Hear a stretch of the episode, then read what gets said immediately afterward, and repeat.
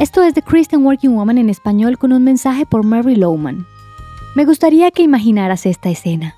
Es momento de recibir la valoración anual de tu trabajo. Estás muy confiado porque has cumplido con todos los requisitos de tu descripción laboral. Además, solo has tomado dos días por enfermedad y casi siempre llegas a tiempo. Así que esperas una buena evaluación y ojalá un buen incremento salarial. Tu jefe está de acuerdo en que has hecho un trabajo adecuado y que has cumplido con todos los requisitos básicos. Y después de unos comentarios breves te pregunta si tienes alguna duda. Entonces quedas perplejo y piensas, ¿es esto todo? ¿No me va a decir nada más? Tal vez esperabas algo de crédito por cumplir con todos los requisitos. Así decides preguntar si vas a recibir un incremento salarial. Tu jefe entonces explica que los incrementos salariales son para las personas que hacen más que cumplir con la descripción del trabajo, y como solo he cumplido con los requisitos básicos, no estoy calificado para un incremento. ¿Te impactaría una evaluación así? Pues básicamente eso era lo que enseñaba Jesús en la parábola que encontramos en Lucas 17.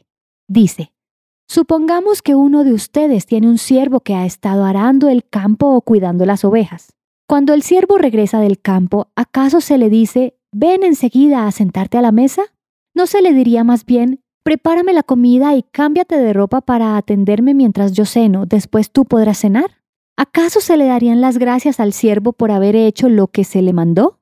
Así también ustedes, cuando hayan hecho todo lo que se les ha mandado, deben decir, somos siervos inútiles, no hemos hecho más que cumplir con nuestro deber. ¿Te suena muy dura esta declaración? Jesús intentaba enseñar a sus discípulos que no es suficiente solo cumplir y hacer lo que toca. Él quiere que sus discípulos tengan pasión por hacer más que solo su deber. Quiere que sus discípulos tengan visión para todo lo que podrían hacer y ser por medio de Jesús.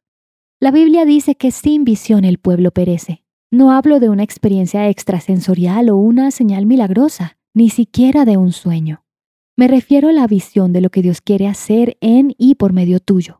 Sin esta clase de visión, pereces. Fracasas en tu intento de vivir de acuerdo al potencial que Dios te ha dado.